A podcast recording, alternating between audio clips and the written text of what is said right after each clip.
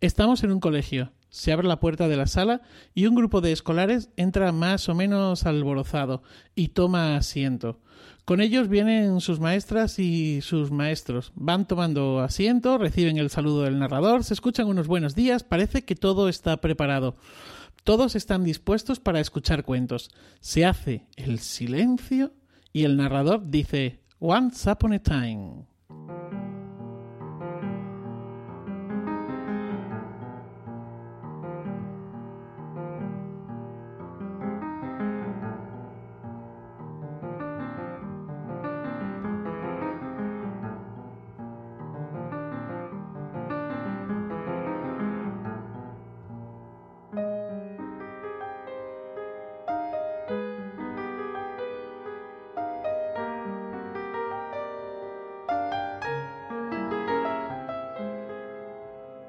Bienvenidas, bienvenidos, somos Anabel, Pep, Sandra y Manuel y esto es Iberoamérica de Cuento, un podcast quincenal dedicado al mundo de la narración oral, un podcast de la red de podcast Emilcar FM. Hoy, en nuestro capítulo número 59, vamos a hablar de contar cuentos en otras lenguas. Pero antes, ¿qué tal amigas, amigo? ¿Cómo estáis? Hello, hello, ¿cómo les va? Aprovechando que vamos a empezar a contar en otras... Ah, no, no, vamos a conversar del tema, entonces solamente saludo en castellano. ¿Cómo le va a todo el mundo? Muy feliz como siempre de estar acá acompañando este podcast. Hola, ¿qué tal? Buena tarde, buen día, buena nit. Aquí estamos, claro, en diversas lenguas. Tan contento. El Pep desde Aigal. Muy contento de estar en el podcast, ya lo sabéis. Y Sandra, nada, a un pasito de Francia. Bonjour, bonsoir, eh, ¿cómo ça va? Contenta, contenta de estar aquí de nuevo con vosotros. Eh, pues nada, bienvenidas, bienvenido y, vamos a meternos en faena, en faena. En principio todo lo que he dicho en la introducción al capítulo de hoy es algo bastante habitual y reconocible por los que hemos tenido la experiencia de contar cuentos en centros escolares. Quizá la única diferencia sea que lo hemos hecho contando en la lengua propia de los escolares y probablemente en nuestra lengua materna. Hoy en Iberoamérica de Cuento queremos hablar de contar cuentos en otras lenguas y no precisamente la propia del que escucha. Y para ello, pues hemos invitado a un narrador profesional que cuenta en inglés. Se trata de Stevie Mínguez. ¿Qué tal, Stevie? ¿Cómo estás? Pues estoy muy, muy contento de estar aquí con vosotras y con vosotros en Iberoamérica de Cuento. Ya me puedo morir tranquilo. Qué poco pides. Bueno, cada uno tiene sus ilusiones en la vida. Hola Stevie, ¿qué tal? ¿Cómo andas? Muy bien. ya te noto la garganta tocada, ¿no? Bueno, sí, es que por aquí hace un poco de frío, hay unos cuantos virus purulando por ahí, trabajamos mucho con niños y niñas que tienen moquitos y bueno, ya sabes, pero bueno, mucho mejor, mucho mejor. No, no, lo tuyo es alto riesgo, alto riesgo todo el día de colegio en colegio. Claro. Te vacunas como los maestros, ¿no?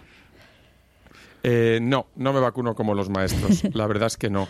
Debería, probablemente sí, pero no, por ahora no me vacuno, pero me cuido mucho. Lo que pasa es que de vez en cuando pues me engancha un virus y me afecta la garganta o, y ya está, no pasa nada. Y encima seguramente te afecta en otro idioma, así que eso debe ser un poco más complicado. oh my God, it's true. un virus, en inglés. Un virus. Igual es una alegría conocerte, porque aquí de, todo el equipo justamente yo era la única que no te había visto, así que a la distancia pero, pero presente. Un, un gustazo que estés acá con nosotros. Qué guay.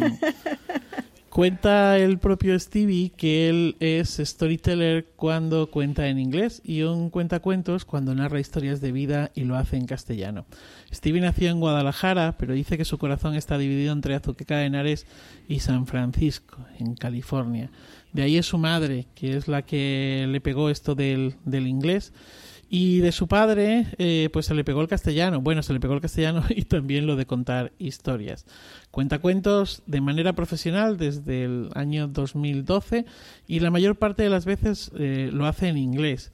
Y aunque ha narrado en bibliotecas, librerías, teatros, festivales, ferias, parques, mercados, bueno, en un sinfín de sitios, eh, su medio natural, y por eso también está hoy aquí, su medio natural son los centros escolares. Y esas sesiones en las que al placer de escuchar cuentos se une una función educativa y es que su público escuche e interactúe con él, eh, escuche sus historias, interactúe con él en esa, en esa lengua.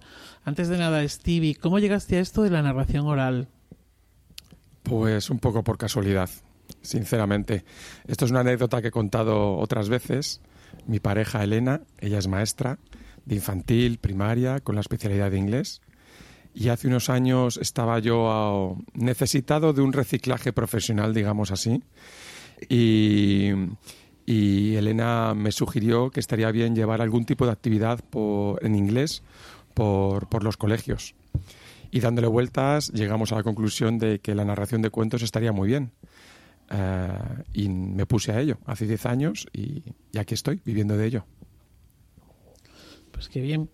Bueno, eh, quizá la primera pregunta es, ¿cómo es una función en inglés en un centro escolar? Bueno, eh, es como si fuera en español o en castellano, pero en inglés, me refiero. tampoco es tan rara. es un narrador, un grupo de alumnos y de alumnas, el profesorado y yo contando historias. Es verdad que a la hora de seleccionar esos cuentos y a la hora de contarlos, pues bueno, pues varía un poquitín quizás, pero eh, la magia es la misma, yo creo. Bueno, pero quizás sí que hay algún tipo de dificultad, Stevie, en el sentido de que a lo mejor el nivel de inglés de los niños, las niñas a los que cuentas, pues eh, es está limitadito. No sé muy bien, ¿eh? Porque a mí una cosa que me, me resulta fascinante cuando te he escuchado contar es que incluso los que no tenemos un gran nivel de inglés, eh, estamos entendiendo lo que estás contando. Entonces, yo creo que hay muchos recursos que pones en pie eh, a la hora de contar en, en, el ámbito escolar, en las escuelas, ¿no? O sea, no, no, es, no es tan sencillo como lo planteas, o por lo menos a mí no me lo parece. Bueno, no, no, no es sencillo, pero no quiero hacer como que, que esto sea, no sé, no he, inventado, no he inventado un cohete ni nada. Pero es verdad que hay que tener en cuenta que mi público, mi audiencia, los niños y las niñas entienden entre un 10 y un 80% del vocabulario que yo estoy utilizando. Mis sesiones de 45 minutos son íntegramente en inglés. Yo no digo ni los buenos días en español, en castellano.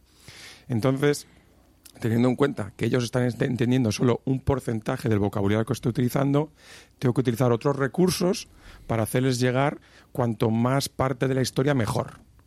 Yo quiero llegar al 100% que entienden un 20% del vocabulario, el 80% restante, ¿cómo se lo hago llegar? Bueno, pues con un material artístico que me acompaña, con mucha gesticulación, eh, eh, con una selección de cuentos apropiada, etcétera, etcétera. Apropiada, quieres decir eh, eh, que muchas veces son cuentos que ya conocen en castellano, que es que también eso me parece una cosa muy No, no necesariamente.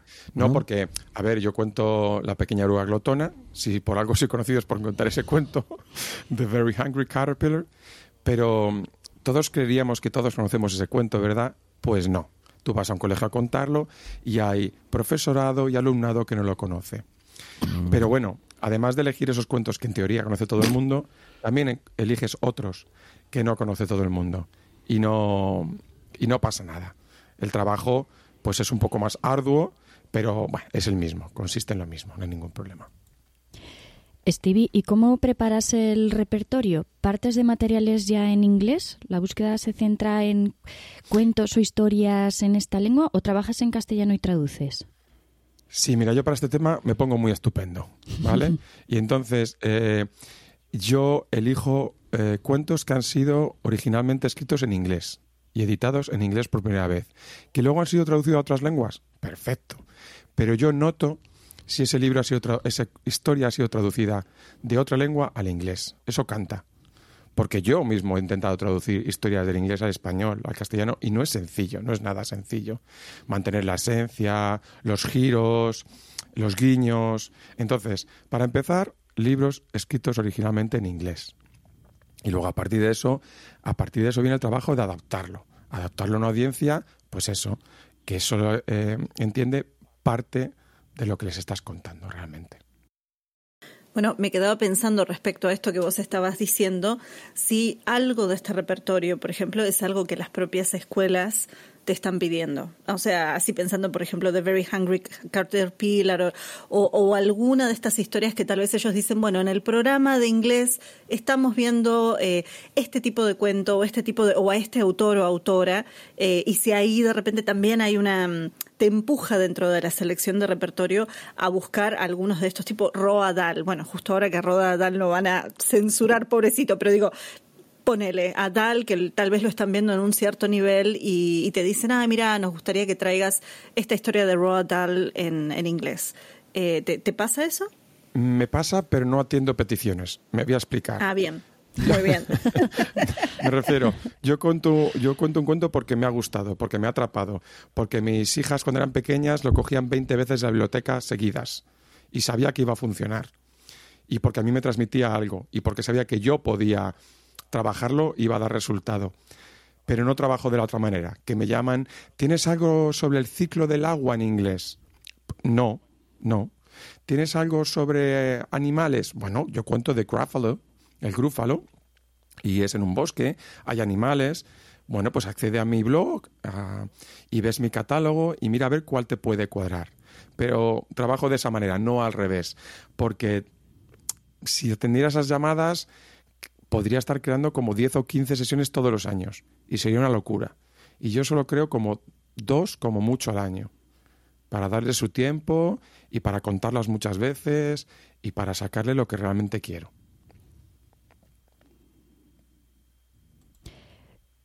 Stevie, lo que sí que los que te vamos siguiendo, te conocemos y eso, eh, tienes como unos circuitos, eh, como mm, centros muy fieles, que, que, vuelves y vuelves y vuelves.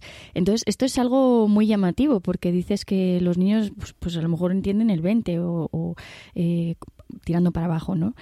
Pero claro, todos estos que vas repitiendo, repitiendo, son niños que te siguen viendo año tras año. ¿Cómo es volver a contar a esos centros donde te ven tanto? Aunque claro, también puede pasar que sea cursos distintos.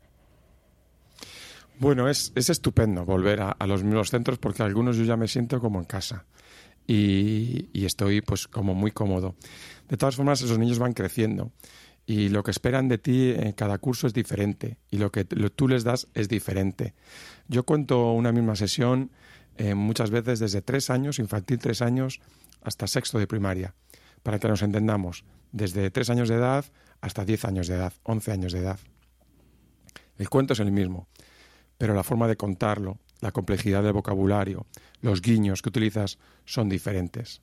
Y si ese fenómeno de volver a un colegio uno y otra vez está muy bien. Y no, no se cansan de mí.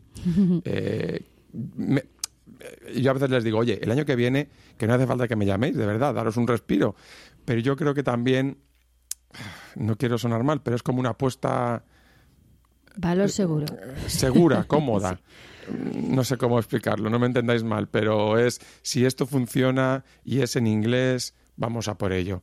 Es verdad que no hay muchos compañeros y compañeras que narren en inglés aquí en España.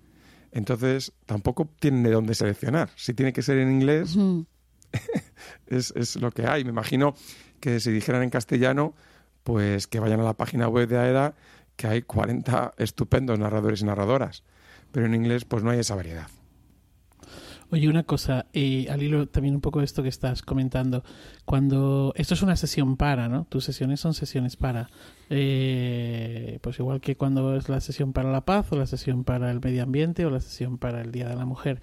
¿Cuánto pesa de responsabilidad también en ti, en el repertorio, eh, el hecho de que, que no solamente tienes que contar, sino que además estás de alguna manera participando del el currículum de esas maestras y maestros o de ese centro escolar?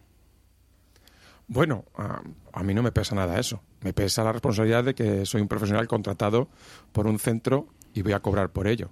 Pero que vayan en la programación o que forma parte del currículum o que alrededor de mi visita hayan montado un proyecto de una semana con murales por las paredes y con colaboración de los padres, me parece una belleza. A mí no me pesa, me parece estupendo y me parece muy bonito. Me pesa en cuanto a que soy un profesional y que me pagan y que tengo que cumplir. Pero bueno, solo eso. Sí, pero me refiero al hecho de que igual que cuando tienes que hacer una sesión, bueno, tienes que hacer, te encarga una sesión de estas de sobre medio ambiente, pues pues claro, quiere decir, tienes que cumplir las expectativas del, del cliente y entonces es, eh, pues en mi caso, el elegir el repertorio, afinar bien ese repertorio y el cómo ponerlo en escena tiene un peso que no tiene el hecho de que te llame una biblioteca o un colegio para hacer una sesión de las otras más rutinarias, por llamarlo de alguna manera. Ya sé que esto es tu rutina, porque claro, en definitiva esto son, esta es tu rutina, ¿no? Pero, y yo iba más por ahí. No me lo he planteado nunca, Manuel. No, no, no, no, no, no supone un problema ni, ni un estrés y, y hay colegios que me llaman para pedir una sesión específica porque quieren cubrir ciertos aspectos del vocabulario y ciertas cosas de la gramática que saben que se van a dar con esa sesión, pues estupendo. Pero es que hay otros colegios que me llaman y me dicen, bueno, entre esta y esta cuenta la que más te guste, con la que más disfrutes. Entonces, no, nunca me, me he planteado eso así. Lo siento. Claro, pero en Y ese te caso, puedo- perdón, pero- sí, Anabel. No, no, termina Manuel, termina, No, claro, termina, pero, en, es- en ese caso es porque probablemente mm, eh, lo que se está poniendo encima de la mesa es el placer de la escucha sobre el inglés. Sí, sí, sí. A ver, eh, yo entro en un cole porque cuento en inglés y me diferencio, pero me quedo porque la sesión es agradable, porque los niños disfrutan escuchando historias, tanto sean en inglés, como si son en castellano, como si son en francés, como si son en lo que sean. Lo que pasa es que yo cuento en inglés, porque yo es lo que hago, contar en inglés. Es verdad que al principio empecé contando eh, eh, con un goal, con un objetivo puramente didáctico, ¿vale? Pero eso fue el primer año.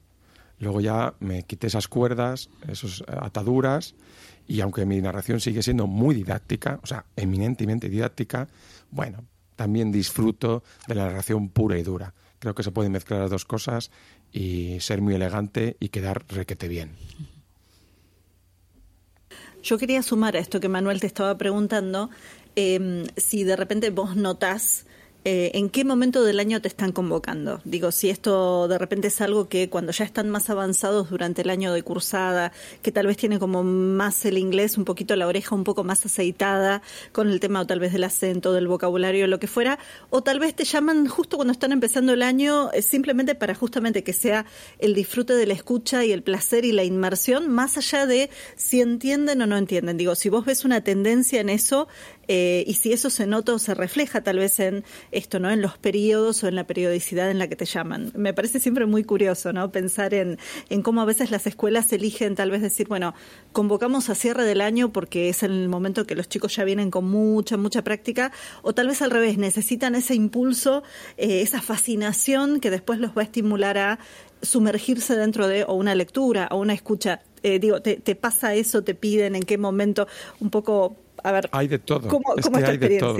Hay, de- hay, Claro. hay, hay más coles que lentejas. Que, entonces, lo que venga a decir es que hay colegios que quieren iniciar el trimestre con mi visita, que sea un motivador para afrontar este trimestre y este proyecto que vamos a trabajar. Hay mm, coles que quieren que vaya para justo antes de Navidad, como un toque festivo para antes de cerrar el trimestre. Los hay que quieren que vaya durante la semana cultural, que este año es alrededor del libro o alrededor del cine. Los hay que quieren que vaya antes del verano, que los niños ya están como auténticas motos, ya saben que la playa se acerca y es más difícil tenerles en el aula. Pues que pues voy yo para hacerles todo un poco más liviano. Hay tantas razones y tantas motivaciones. Los de tres años son tan pequeñitos. No, no vengas hasta Semana Santa. Los de tres años son tan pequeñitos. Vente cuanto antes. Ya verás qué bien. Bueno, es que hay un poco de todo. Y Oye, eh, has hablado de que cuando cuentas eh, en inglés muchas veces ay- ayudas la narración, la comprensión de la historia eh, con gestos, con gesticulación, ¿no? con, eh, con reiteraciones. Eh, en los momentos, pues sé- que a veces también estás contando en castellano, quizás no en escuelas, pero eh, sí en bibliotecas o en algún, no sé muy bien, sé que estás contando y y sé que no salimos del tema del podcast, pero se te pega esa manera de contar eh, tan, no histriónica, pero sí gesticulando, sí como apoyando la narrativa, o de pronto es otro Stevie, eh, nos encontramos con Esteban, el que cuenta en castellano, o Stevie, el que está contando en inglés. Como nos encontramos con Esteban, me pego un susto que, me muero, no lo sepas. Vamos, pero para que entiendas, No, no, ¿no? te Que entiendo, te entiendo. Tengo, es que tengo mucha curiosidad porque yo en, en- creo que en castellano te he visto contar una vez en, en el maratón en pandemia. Me parece que ha sido Sí. la única vez que te vi contar en castellano. Bueno, eh, es curioso porque la, la voz narrativa o narradora cambia en mi caso totalmente. Eh, sigo siendo el mismo, sigo siendo igual de juguetón, y, de- sigo siendo el mismo narrador, pero la voz narradora cambia totalmente y algunas herramientas son comunes a narrar en inglés y a narrar en castellano, pero otras, las del castellano, las tengo que adquirir totalmente nuevas últimamente. Y bueno, es que en castellano estoy narrando para adultos sobre todo. Entonces es, para mí es totalmente diferente. Sigo siendo el mismo, es, extraño ¿eh? lo que estoy diciendo, pero sigo siendo el mismo narrador, pero con dos voces diferentes. Oye, a la hora de contar en inglés en una biblioteca, cambia la sesión, cambia el enfoque, cambia el planteamiento. Me imagino que eh, de Stevie a Esteban no se produce ese cambio tampoco. No, mira, eh, yo en un cole narro a grupos de Espera, 50... espera, un segundo, perdón, perdón, un segundo. O sea, hago esta pregunta porque, claro, en un cole tienes a un público que es un público cautivo, eh, es un público que a priori va a estar como más o menos dispuesto a escuchar, que les han mm, motivado para esa actividad y que además puede que tengan un nivel homogéneo de comprensión de lo que tú vas a hacer. Mientras que en una biblioteca todo esto no se da. Eh, Efectivamente, todo salta por los aires. Efectivamente. Eh, supuestamente en un colegio es un grupo homogéneo de 50 niños y niñas de un nivel similar de, de inglés. Pero eso tampoco es verdad. Porque en un colegio hay 50 niños, 10 mm, saben muy bien inglés, 10 no tienen ni idea de inglés, 40 o 30 hacen lo que pueden, tenemos dos TEAs, tenemos eh, diferentes perfiles y entonces hay mucha variedad y es un trabajo muy arduo, muy bonito, pero muy arduo.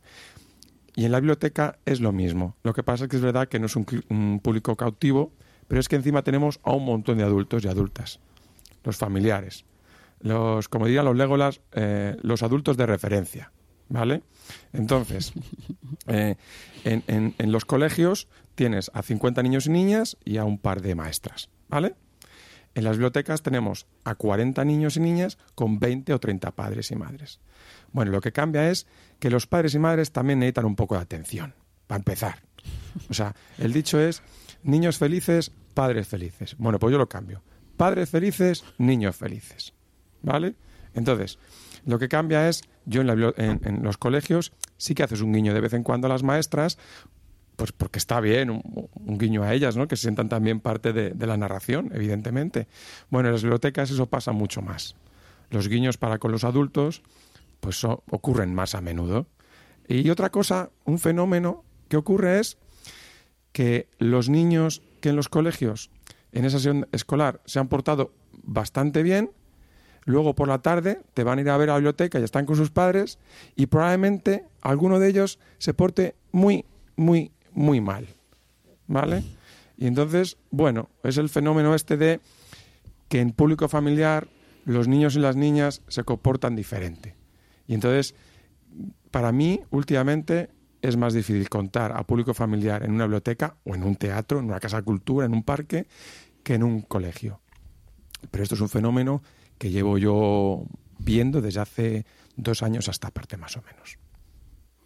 Oye, te hemos sacado de la escuela para, para preguntarte cómo es contar en las bibliotecas. Eh, y en otros ámbitos educativos, me imagino que en escuelas de idiomas, que por ejemplo en secundaria, en institutos de secundaria, también vas a contar y hay algunas notas, algunas diferencias, no solamente con el repertorio, sino con tu propio estilo narrativo, tu propia voz narrativa, tu propia propuesta artística, quiero decir, o, o no. Bueno, decir que yo principalmente cuento en colegios de educación infantil y primaria entre 3 años y 10 años, puntualmente voy a educación secundaria y ahí lo que planteo es un diálogo. O sea, yo para mí los cuentos son una excusa, entenderme. Mm, los cuentos es lo principal de la sesión, pero me preocupa incluso mucho más que se cree un diálogo durante y entre las narraciones. No solo para que practiquen su inglés, sino para, para que hablemos. Yo creo que la juventud hoy en día está ávida de hablar y de comunicarse. Y a mí eso me gusta mucho. Entonces yo cuento un cuento, si en medio de la narrativa, de la narración, quieren decir algo, puede que lo puedan decir, no hay ningún problema, pues para la narración, reírnos sobre algún tema, eh, y entre cuento y cuento, conversar. En mis cuentos muere gente, y los niños de secundaria alucinan. ¿sabes? Me, se quedan los ojos como platos. Entonces yo les digo, pues es que en la vida la gente muere, y, los gallos mueren, y las vacas mueren, y hay incendios, y esto es lo que pasa. Y entonces, pues alucinan, alucinan, alucinan con que la gente muera, y a mí me alucina. O sea, estáis jugando videojuegos en los cuales matáis, aniquiláis continuamente, pero ahora llego yo y os cuento oralmente un cuento de tradición oral en el cual alguien muere. Y, y se quedan en shock. Y bueno, pues pues entonces la, diferencia principal es esa, que en secundaria es una sesión con cuentos, pero sobre todo lo que, lo que yo pretendo montar es una conversación con ellos. Y luego, en escuelas de idiomas he contado también, eh, y también el lenguaje puede ser, el código sea un poco diferente. Pero bueno, yo lo que digo siempre, que es que yo creo que soy el mismo narrador en inglés, en castellano, infantil, adulto, etcétera, etcétera, etcétera. Y, por el hecho de contar, eh, bueno, tú eh, eres norteamericano.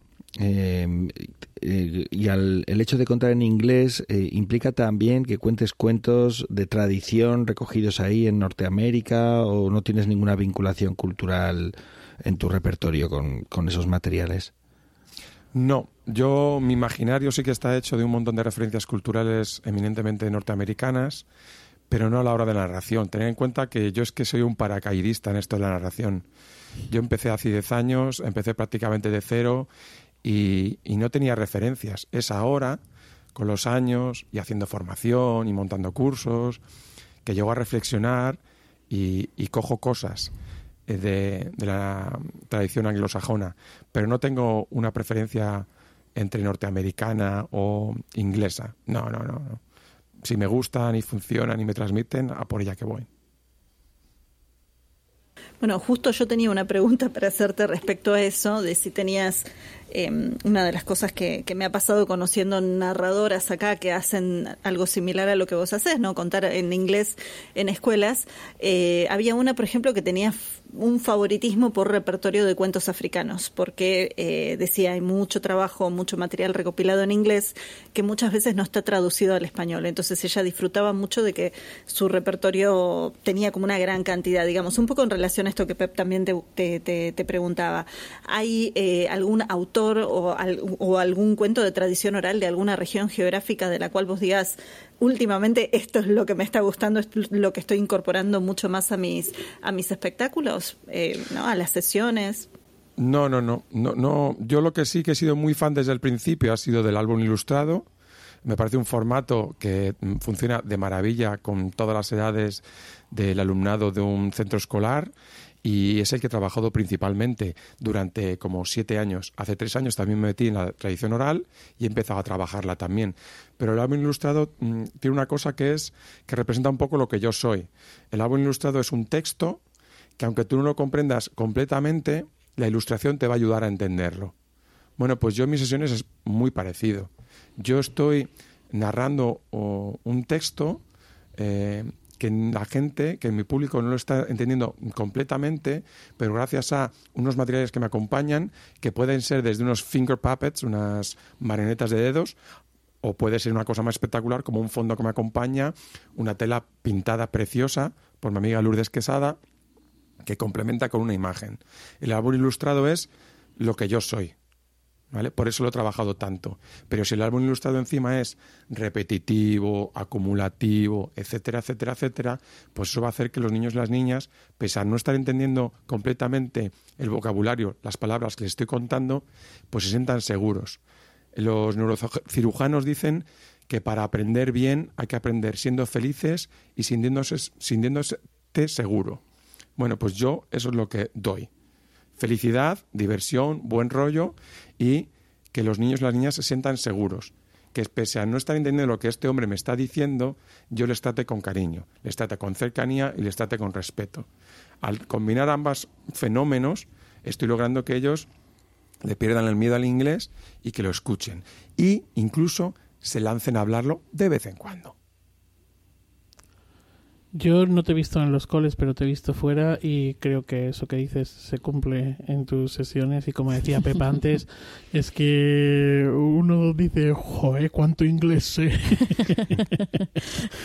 Oye, una cosa, eh, Anabel, Sandra... hay, hay, una anécdota, yo voy a los colegios, ¿no? Y entonces antes de, se sientan los niños y las niñas, y entonces yo cojo a, los maestros y las maestras y me les aparto en un rinconcito y hago esta rutina de, hola, soy Steve, el que os va a contar los cuentos, tengo unas preguntas, ven todos los niños y las niñas, oyen todos los niños y las niñas bien, y me cuentan si hay algún caso, y luego, ¿hay algún niño o niña con alguna diversidad? Bueno, no porque vaya a haber ningún problema, sino porque me gusta saber con quién estoy trabajando y qué darle a cada uno y qué esperar de cada uno.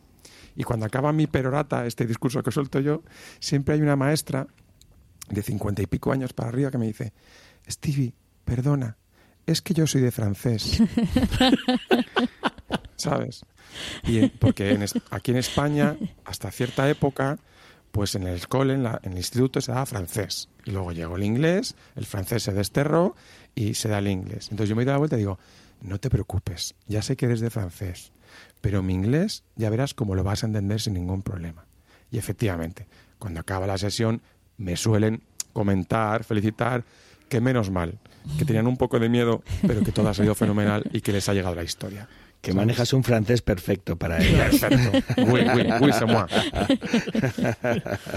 Pues hablando de francés eh, y, de otras lenguas, no sé muy bien, yo no lo he hecho nunca, pero no sé, Sandra, Anabel, Pep, si vosotros habéis contado en otros idiomas o habéis contado en castellano o en español para uh, público que no es eh, castellano parlante?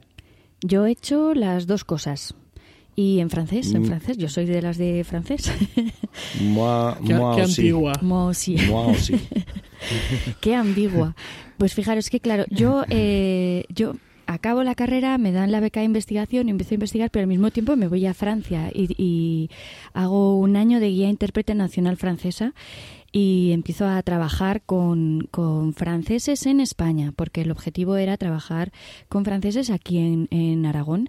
Y entonces, pues yo hablaba todo el día francés, pero claro, yo en mis visitas guiadas metía mucho de lo que estaba investigando. Entonces metía mucho cuento, muchas leyendas, pues eso, de brujas he contado, los cuentos que más he contado han sido de brujas precisamente porque los hacía para, para turistas y todo esto era en francés. Entonces eh, contaba en francés a franceses en España. Y luego también he hecho al revés. He estado en Francia contando tanto en, bueno, en francés, francés no. Normalmente me pedían que, que hiciera mix porque los niños no tenían el dominio que podamos tener ahora en cualquier colegio en inglés, entonces muchos se perdían. Entonces lo que me pedían era como trocitos en español, trocitos en francés, trocitos en español, trocitos en francés, con mucha repetición para que no se perdieran. Y en colegios y en, bibliotecas, eso también, también lo he hecho. Así que las dos. Lo que pasa que sí que me reconocía un poco en lo que dice Stevie cuando estás contando en, en un idioma, sobre todo a nivel de colegio y biblioteca, pues esos apoyos que te pueda dar el álbum ilustrado o todo ese tipo de cuento con repetición o con acumulación que hace que el que te está escuchando se, se sienta partícipe, ayuda, ayuda muchísimo. Así que sí, yo soy de, yo soy de francés. Bueno, yo... ah, perdón, perdón, Pep. No, dale, dale, Anabel. bueno, en mi caso he contado en inglés, eh, no tanto en escuela, sobre todo para público juvenil y adulto, pero en general en, en, otras circunstancias.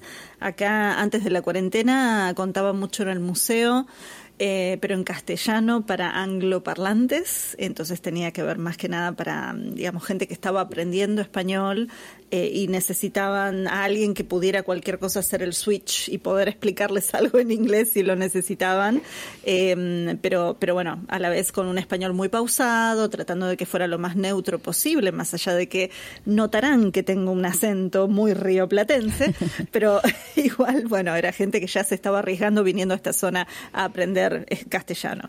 Eh, y después en inglés, eh, sí, narración en inglés para niños, pero sobre todo cuando estaba haciendo apoyo escolar.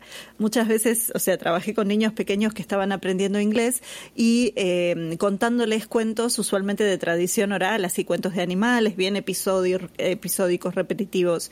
y actualmente, bueno, toda la cuarentena estoy contando en inglés para, para distintos lugares, pero sobre todo online. y es interesante también, ¿no? Porque obviamente cambia muchísimo el ritmo, cambia si estás contando para chicos, eh, también hay otras reglas, sobre todo si contas, por ejemplo, para Estados Unidos, entonces, bueno, ¿quién puede tener la cámara prendida, quién no, qué participa? Digo, hay como algunas eh, restricciones respecto a las formas y la la imagen de los niños en cámara, bueno, se suman otros temas además del factor de lo que uno cuenta. Eh, pero sobre todo eso, cuentos de tradición oral. Y mucho interés de que fueran cuentos de estas regiones de Sudamérica. Así que ahí estaba yo haciendo la traducción de cuentos en castellano al inglés y también tratando de contextualizar un poco qué era, por ejemplo, un quirquincho o algún otro animal bien, bien local de aquí. Eh, no es la misma experiencia. Pep, ahora sí. Nada, yo eh, conté una vez en inglés, para desgracia de los de los de los que estaban allí en aquel. a ver, yo estaba en Suiza y me dijeron que tendría que contar un cuento de media hora. Y, y yo pregunté, digo, bueno, pues me lo preparo porque esto era con meses de anticipación. Y, y, me dijeron, no, no, no, aquí hay una colonia de hispanohablantes enorme y vendrán sabiendo que hay cuentos en castellano, seguro que vienen y tal. Y nada, yo llego a un teatrito lleno y pregunto. Eh, ¿Alguien me está entendiendo? Si alguien me entiende, que levante la mano. Y levantaron la mano tres personas y había, eh, había no sé, 150, 200 personas. Entonces yo miré al programador y él me puso una cara como, avanti, avanti, tú tira adelante con lo que sea. Y nada, pues sin prepararlo ni nada, amigo Stevie, Ahí cogí el cuento y directamente sobre la marcha, preguntando vocabulario al público, jugando con el cuento, tal. No, pasamos muy bien. El cuento no sé qué tal, quedó bastante maltrecho, pero, pero salí airoso. De hecho, y esto que os voy a contar es absolutamente cierto, de hecho, mm, vino un tipo que era un griego que programaba en un festival, no sé, me dijo, eh, te voy a llevar a mi festival para que cuentes allí. Digo, pero en inglés o en castellano. Dicen, en inglés. Digo, bueno, pues avísame antes para que lo prepare. Y me dijo, no, no, no, sin preparar, sin preparar. Y entonces dije, vale, o sea, quieres un payaso que no sabe hablar inglés, entonces no, nada, ya nunca más hablamos de ese tema él y yo. O sea, una vez conté en inglés y para mí ha sido suficiente. Luego sí que he contado para públicos que son estudiantes de, de, español, ¿no? Por ejemplo, alumnado en Marruecos, ¿eh? Em, alumnado de colegios españoles que son pues marroquíes que van y tienen todas las clases en, en español. Em, pero donde hay un sitio, bueno, hay varios sitios en, en Europa donde se cuenta en español. Eh, por ejemplo, en Atenas, en Grecia, está el, el festival, el, no sé cómo se llamará ahora, hay un festival o por lo menos había un festival que se celebraba, ahí no me, no me sale ahora, tiene un logo que es un sol, me cachis la mar, un festival que se celebraba alrededor del, del ámbito hispánico, entonces hay como muchas embajadas y muchos centros de estudios del Instituto Cervantes, y entonces va una población de hispanohablantes para escuchar esos cuentos. Igual pasaba, no sé si sigue sucediendo en Francia, eh, eh, como veis me lo he preparado de maravilla porque estoy hablando de memoria y no recuerdo ahora el municipio en, en la Maison Latinoamericana, en, eh, no recuerdo el, bueno, ya lo recordaré, Estrasburgo, en Estrasburgo, ¿vale? Y eh, también hay un festival donde se cuenta en español, aunque está en Francia y, el público que va es, eh, es hispano, ¿no? Y por último, para mí el más relevante de todos es el, el Festival de Alden Milsen, el que, el que se celebra más o menos menos en abril, que se hace en un castillo en Bélgica y yo he estado en un par de ocasiones y si no va mal la cosa volveré a ir este, este abril porque me, han contactado para ir. Y allí hacen un festival de lenguas, es decir, mm, mm, se contacta con los centros de estudio de idiomas y si hay 12 alumnos de, de, griego, por ejemplo, bueno, pues se lleva a un narrador para que cuente a los 12 alumnos de griego. Si hay 400 alumnos de español, bueno, pues entonces se lleva a tres narradores para que cuenten. Y entonces es en un castillo que tiene como 27 espacios distintos. Si son 12 alumnos te vas a una salita pequeña, si son 50 para alemán o para flamish o para yo qué sé, y da igual, porque todo va en función de los, de los estudiantes que haya y de los estudiantes, por supuesto, alemán, inglés, francés, pues esto al, al, cabo de la calle, o sea, son la mayoría. Pero en español siempre hemos sido dos o tres narradores. Y, recuerdo a alguna compañera pues contando, por ejemplo, a nivel de primero y segundo, estudiantes de primero y segundo, que claro, le decían a los profesores, no, cuenta en presente. Y decían, no voy a contar en presente. no se puede contar, no se puede contar en presente un cuento, es en pasado. Entonces, eh, muchas anécdotas de ese tipo.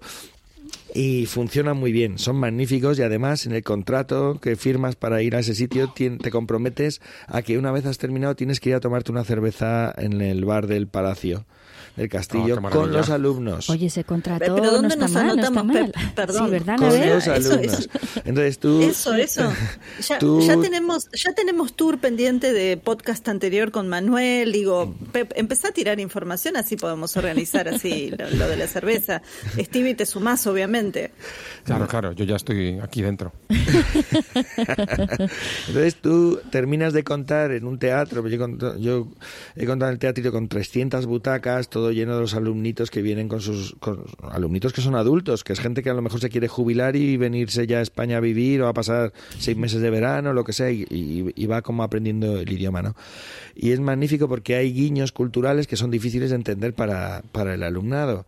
Em, y, y entonces notas, bueno, lo, lo ves, ves quiénes son los profesores, porque los profesores a lo mejor están despiporrados de la risa y los alumnos te están mirando todos serios, ¿no?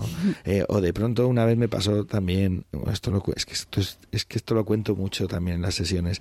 Una vez estaba contando y, y digo una expresión que es hoy fiesta, ¿no? Entonces, y entonces, y hoy fiesta. Y de pronto se hace un silencio y un muchacho levanta la mano, un joven. ¿eh? Y digo, sí, pues esto es rarísimo que un belga te levante la mano en un teatro. ¿no? Y, y entonces dice, perdón, ¿dónde está el verbo?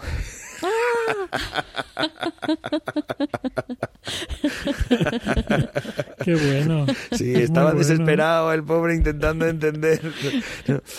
Y bueno, ya mm, eh, volviendo a España, y a pesar de que esto está siendo un poquito largo, mm, creo que es un aporte también rico. En España, que yo sepa, solo hay un festival plurilingüe. Un festival plurilingüe que tú conoces, porque digo, tú conoces Stevie porque has ido tres veces, Sandra también ha Sí, estado, también. pues a lo mejor tres veces, eh, Manuel, los Legolas habéis estado por lo menos una o dos veces también, eh, que es el Fraga Te Cuenta. Es un festival declaradamente plurilingüe que dura todo el mes de febrero y que eh, se programan funciones en cuatro lenguas mínimo. Es decir, inglés, francés, castellano y catalán mínimo. Y además, eh, normalmente hay una quinta lengua invitada. A veces es el gallego, el portugués, el italiano. Se han contado cuentos en sueco, cuentos en alemán. Se han contado cuentos en lenguas muy diversas. ¿no? no le tienen miedo a nada. No solo son las funciones escolares, es decir, tú vas a contar en francés o en inglés o en, o en la lengua que tú cuentes a los centros de, de primaria y secundaria, eh, sino que las sesiones que son en abierto también son plurilingües y también se llenan con público adulto. Así que eh, el ejemplo de Fraga, igual que el ejemplo, el ejemplo de Alden Bilsen, me parece que son dos modelos totalmente copiables y, y sería un regalo que hubiera más espacios en nuestro país o en otros países donde se, las lenguas convivieran de esta manera alrededor de las historias y la gente pudiera disfrutarlas ¿no? y conocer narradores y narradores narradoras de otros países que traen pues estas, estos, estos textos, estos textos de la tradición oral muchas veces que son riquísimos.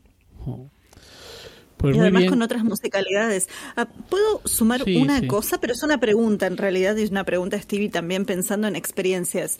Eh, ¿Te ha pasado, Stevie, de contar con tal vez población migrante? Eh, justamente angloparlantes, por ejemplo, que eh, han ido a escucharte o al revés, que te han invitado a contar en algún público mixto, pero donde tengas algún migrante que, eh, digamos, escuchar tal vez una lengua una referencia donde se siente un poco más familiar, digamos, está eso, porque acá sí también, eh, digamos, es algo de la experiencia que a mí me ha tocado, ¿no? De, de gente eh, que, que tal vez el, el alivio de ellos de de repente escuchar algo en su lengua en un lugar donde están tal vez inmersos en otra, eh, ¿no? Y, también ese regalo, ¿no? De encontrarse tal vez con una historia o que les es familiar o no, pero bueno, eso. ¿Cómo te, te ha pasado, digo, pensando en todas Sí, estas sí. experiencias de festivales Ah, y Pasa a menudo que en colegios y en bibliotecas, pues haya, en bibliotecas, por ejemplo, una familia entera que es eh, angloparlante, que habla inglés y controla perfectamente el inglés, y esos niños se emocionan al oír que alguien le está tratando de tú a tú. Y en los colegios, de vez en cuando ocurre, me pasó el año pasado en un colegio de Azúcar Cadenares, que había un niño que acababa de aterrizar de, Inglaterra y llevaba solo un mes y no hablaba nada de, de castellano y lo estaba pasando un pelín mal. No mal, no muy mal, pero bueno, el hombre estaba un poco desubicado. Llevaba un mes pasándolo un poco mal. Y le avisaron de que iba a ir a Steve a contar cuentos en inglés, pero yo creo que no se hacía la idea. Y entró al grupo, se sentó, se sentó en primera fila, le tenía localizado yo ya por esta pequeña conversación que tenemos primero con los maestros y fue ponerme a hablar y es como si el chaval empezase a volar por encima de la silla, a flotar de alegría y de entusiasmo. O sea, esa cara de felicidad, entonces ya levantó la mano, le miré, le dije, I know you speak English, you're fine, you and me are gonna have fun. O sea, sé que hablas inglés, estás bien, tú y yo lo vamos a pasar bien hoy, ya verás qué bien. Y, y esos momentos son bien bonitos, porque se sienten como, como en casa otra vez. Y, y se crea una complicidad muy especial. Sí, sí, sí, sí. Sí que ocurre y Bueno, es bien bonito. diferentes dentro de la diferencia, ¿no? sí, efectivamente, totalmente. Nos estamos acercando al final, pero antes de, de que vayamos a despedidas y esas cosas, eh, quisiera preguntarte, Stevie, por Transoceánica. Transoceánica es un espectáculo para adultos en el que cuentas historias de vida, como decíamos al principio en la presentación, y que es en castellano.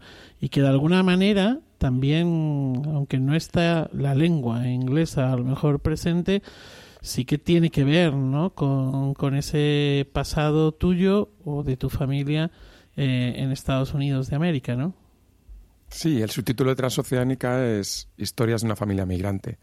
Resulta que mi bisabuelo migró de, de a Estados Unidos y mi abuelo de Galicia a Estados Unidos y mi madre de San Francisco aquí y yo me fui para allá.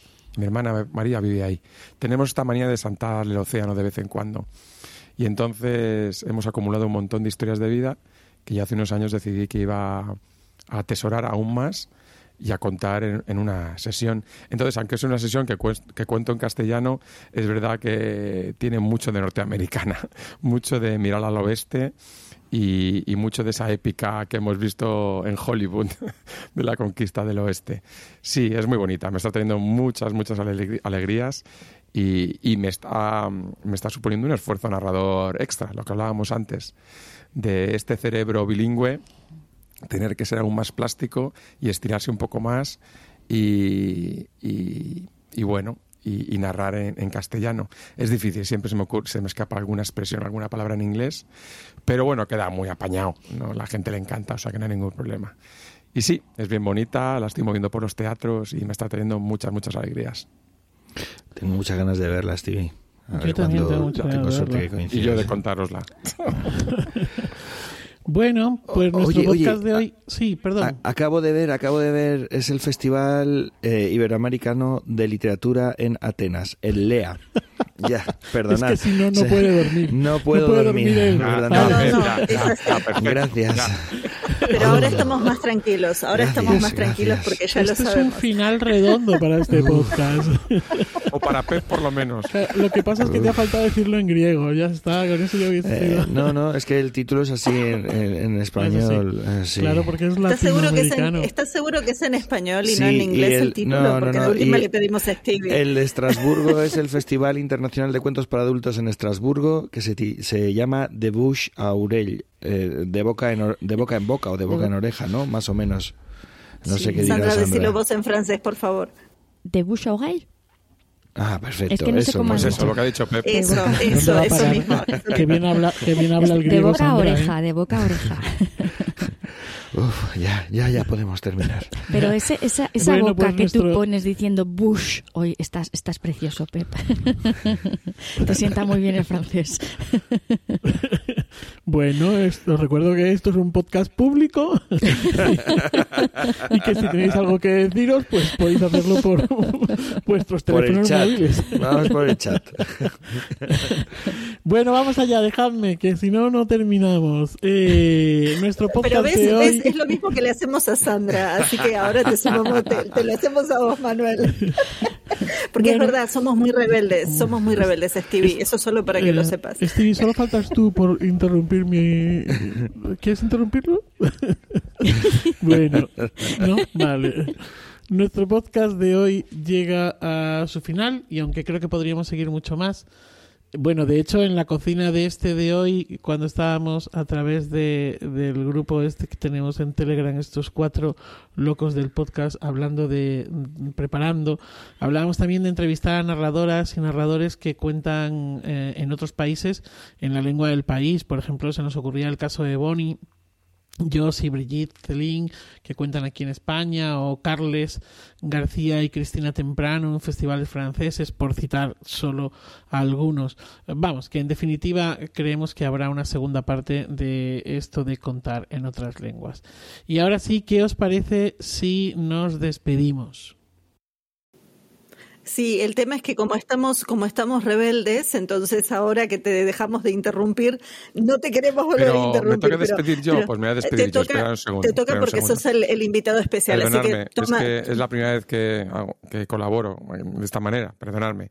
Bueno, Pero pues este es el bien. minuto de agradecimientos, por favor, no me interrumpáis, ¿vale? Es mi, es mi momento. Quería daros las gracias, compañeras y compañeros, por realizar este trabajo, por llevar el mundo de la narración un poco más allá y por descubrirnos cositas que al ojo no se ven, pero que están ahí, que forma parte de la tramoya y, de este mundillo de la narración. Es una joya oíros y yo cada vez que salgo de viaje me pongo el Iberoamérica de cuento y me lo paso pipa. Y es gracias a vosotras y a vosotros. Muchas gracias por tenerme aquí. Ala, pero qué bonito eres, Stevie, y saber que vamos contigo de viaje mola un montón. Qué guay. bueno, pues, pues tú también eres parte de esto ya, ya lo puedes poner allí en el currículum. Estaba en Iberoamérica. La verdad es que ha sido una maravilla escucharte y, y para mí también un aprendizaje porque te iba, te iba oyendo contar cómo lo haces para hacerlo en coles y había partes en las que me veía reflejada, había partes que, que se te abren eh, nuevas, ¿no? Entonces, muchas gracias por haberte querido ah, ah, ah, o atrevido a compartir este ratito con nosotros. Mil gracias, Stevie. Bueno, pues nada, eh, Stevie, lo he dicho también, eh, un abrazo, es un placer tenerte, pasar el ratico contigo. La próxima vez con unas cervezas y que estemos los dos un poquito mejor de, de la garganta. o después de haber visto Transoceánica, ¿eh? ¿Qué te parece, Manuel? ¿Sí?